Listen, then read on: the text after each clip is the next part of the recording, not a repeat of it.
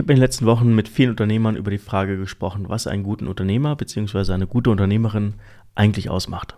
Sind es die Skills? Ist es das Umfeld? Oder ist es einfach nur Glück? Am Ende waren wir uns eigentlich immer einig, es kommt auf die Haltung an. Deswegen sprechen wir in der heutigen Folge über deine Haltung als Unternehmer.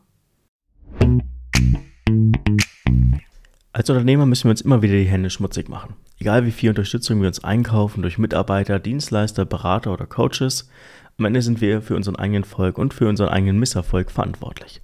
Und es ist auch wichtig, dass wir das erkennen, denn wenn wir durch Misserfolge immer wieder in eine Opferhaltung gelangen, werden wir als Unternehmer nicht lange überleben. Stetiges Wachstum braucht die richtige Haltung. Wir werden viele Anstrengungen unternehmen, die nicht zum Erfolg führen, das ist auch ganz normal. Und genau in diesem Punkt entscheidet sich, wie die Reise weitergeht. Lässt du dich von diesem aufkommenden Frust lähmen oder sagst du lieber, hm, interessant, so funktioniert es also nicht? Ja, klingt simpel, aber hier biegen viele Unternehmer regelmäßig falsch ab und verlieren die Kontrolle, weil sie in diese Opferhaltung verfallen. Ja, die Mitarbeiter sind schuld, Social Media funktioniert nicht, die Kunden kapieren es einfach nicht. Ja, solche Aussagen kommen dir vielleicht auch bekannt vor. Du machst andere für deinen Misserfolg verantwortlich und sagst du damit auch indirekt, dass du nichts an der Situation verändern kannst.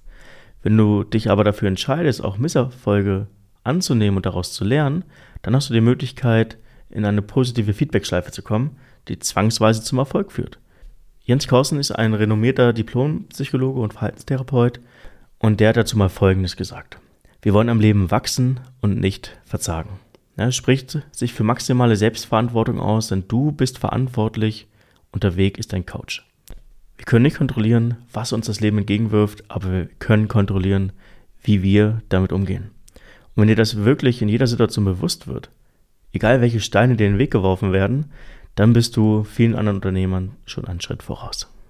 Daher mein Impuls an dich, nimm Misserfolge an, versuch daraus zu lernen, um es beim nächsten Mal besser zu machen und fokussiere dich auf Sachen, die du kontrollieren kannst und verfall so selten wie möglich in eine Opferhaltung.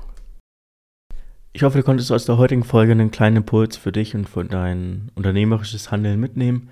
Wenn du jemanden kennen solltest, der das auch mal hören sollte, der auch regelmäßig in eine Opferhaltung verfällt, schick in diese kurze Folge. Das sind gut investierte zweieinhalb Minuten. Ich danke dir und bis zum nächsten Mal.